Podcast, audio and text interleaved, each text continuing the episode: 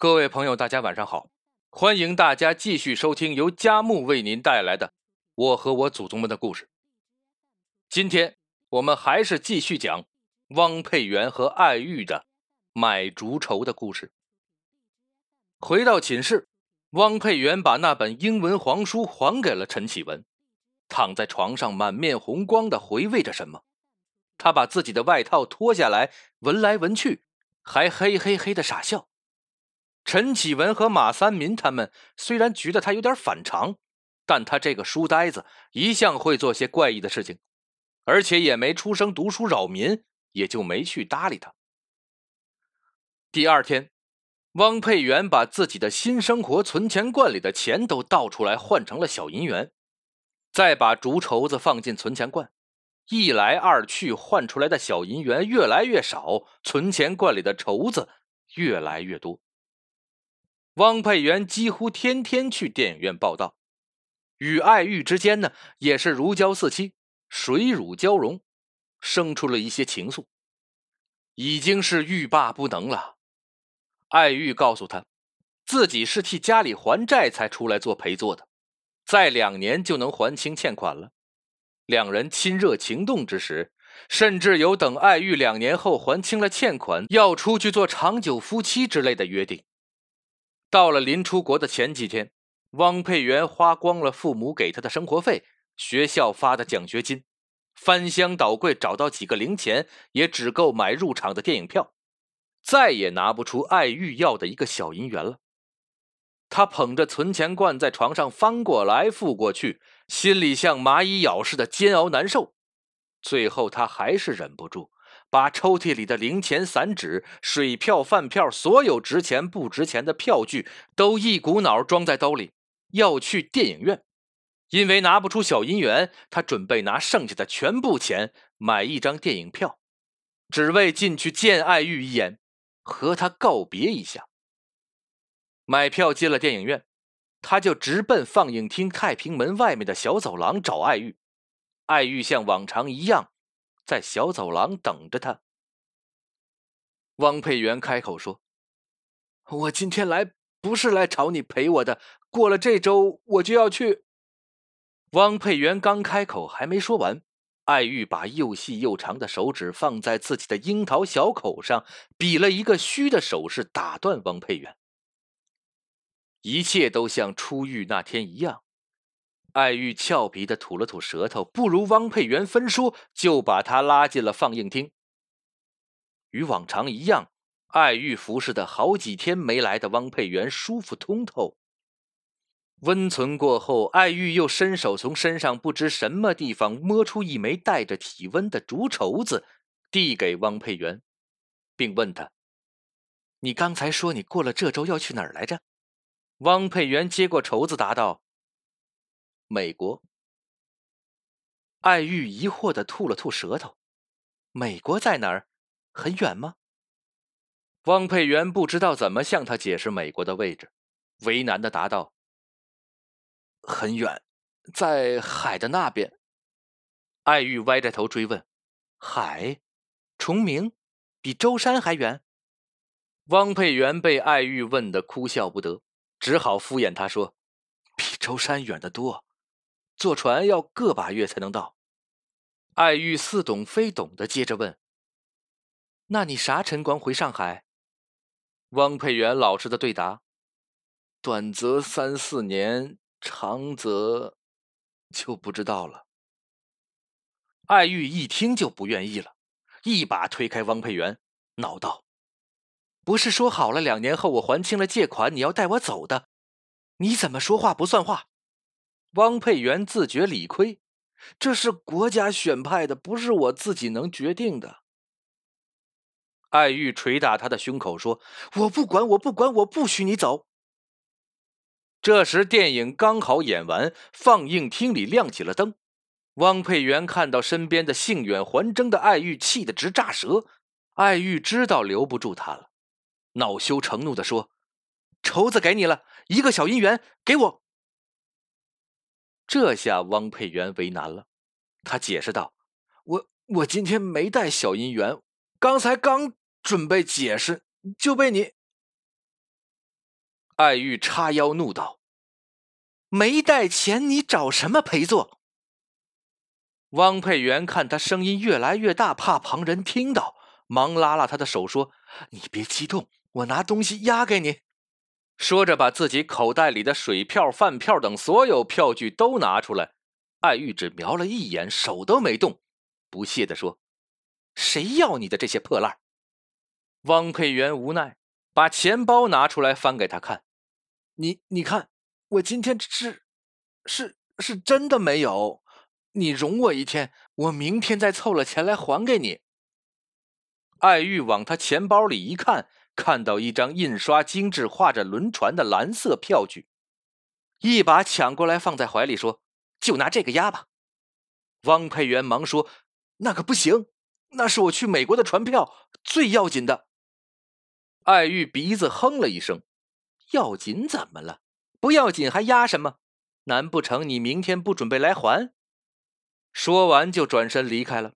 汪佩元无奈，呆坐了一会儿，才悻悻的离开影厅。回到寝室洗漱上床，汪佩元一想到船票被压在艾玉那里，就坐立不安，心烦意乱，想要翻身下床弄杯水喝。刚好陈启文从外面喝酒回来，两个人在门口撞了个满怀。汪佩元连声道歉说：“对不起，对不起。”陈启文当晚几杯酒喝得刚刚好，心情正是痛快，也就没跟他计较，反倒抱着他开始说酒话。咱们都是上下铺一起的兄弟啊，说啥对不起呀？兄弟，你以后在外面遇到啥事儿都跟我说啊！上海滩，你文哥说了算数。汪佩元把陈启文搀到床上，陈启文仍抓着他的手不放，说些“你有什么事儿，哥都能帮你摆平”什么的片汤话。汪佩元趁着他酒醉问：“那你能借我点钱吗？”陈启文一听，激动地推开汪佩元，从怀里拿出自己的牛皮夹子，把几张百元大钞掏给他，拿着。汪佩元拿着钱，激动无比，连声道谢，再转身去看，陈启文已经沾着床昏睡了过去。他给陈启文盖好被子，才回到自己铺上，搂着陈启文的三百块钱，睡了个安稳觉。第二天一早，天刚亮。汪佩元就赶紧揣着陈启文的百元大钞到外面的钱庄里换小银元，换出来小银元哪里都没去，直奔电影院等他们晚上开业。电影院一开门，汪佩元第一个检票进场，冲到太平门外的门廊上找艾玉，可艾玉并不在，他焦急的来回踱步，抓耳挠腮，左等右等，可艾玉就是不出来。最后一场电影散了场。也没等见艾玉踪影，影院的小伙计进来打扫卫生时，赶走了还在走廊上踌躇的汪佩元。没见到艾玉，也没讨回船票，汪佩元垂头丧气的回了学校。他还没进寝室，就被怒气冲冲的陈启文一把抓住了脖领子：“你把诓我的钱拿哪儿去了？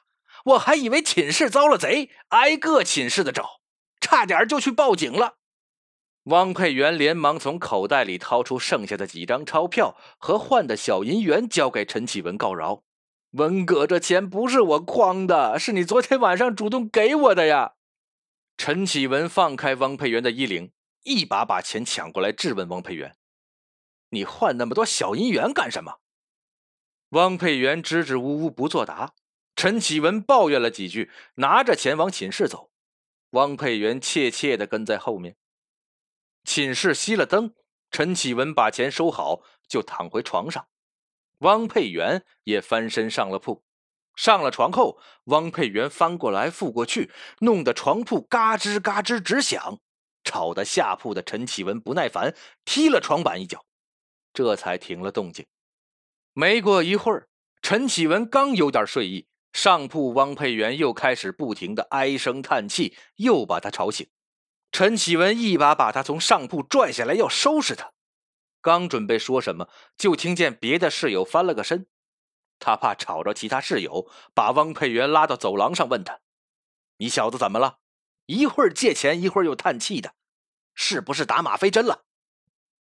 汪佩元摇摇头道：“一言难尽呐，说了你也帮不了我。”又一声叹息，才把自己去电影院买热绸子遇到爱玉，自己给他换银元这些一五一十的讲给陈启文听。陈启文一听，平时呆头呆脑的汪佩元，居然还会去电影院找陪坐的女孩泄火，扑哧一声乐了出来。哈哈，没想到啊，你汪佩元这浓眉大眼的家伙也去做那种勾当。汪佩元被他说的涨红了脸。你要问我，我说了你不帮忙也就罢了，还来取笑我。陈启文看他恼了，便好言问他：要我帮什么忙？你说说，能帮我就帮。汪佩元抬头，认真的看着陈启文说：“借我一千块钱。”陈启文吃了一惊：“你要这么多钱干嘛？是不是为了买绸子借高利贷了？”汪佩元直摇头。陈启文追问他：“你别怕，借的谁家的？我有青帮的朋友，或许能想办法帮你摆平。”汪佩元摆手否认。吞吞吐吐的把自己有一天没带钱把船票押给爱玉，现在又找不到他赎回船票，只好借钱重新买票的事告诉了陈启文。陈启文听了，嘿嘿一笑：“这叫什么事儿啊？还用得着重新买票？这上海滩的哪家昌辽咱们说不上话？”点了支烟，陈启文继续说：“如果是青帮的场子，青帮里面我有的是好朋友。”要是洪门的场子就更好办了。我老子早年闹革命的时候入过洪门，是洪门里的大辈分，都不用出人情，打个招呼就能给你把船票弄回来，还管教那个娼妇吃一顿好打。一听要打爱玉，汪佩元急忙摆手道：“打不得，打不得！要是没轻没重，把阿玉打坏了。”陈启文看他还护着骗了他船票的陪坐女，被逗得合不拢嘴。你小子啊，还真是情种。那这样吧，明天我约上几个朋友，你带我们去电影院，当着你的面让那个小娼妇把票交出来。汪佩元听了，连声道谢。欲知后事如何，且听明日分解。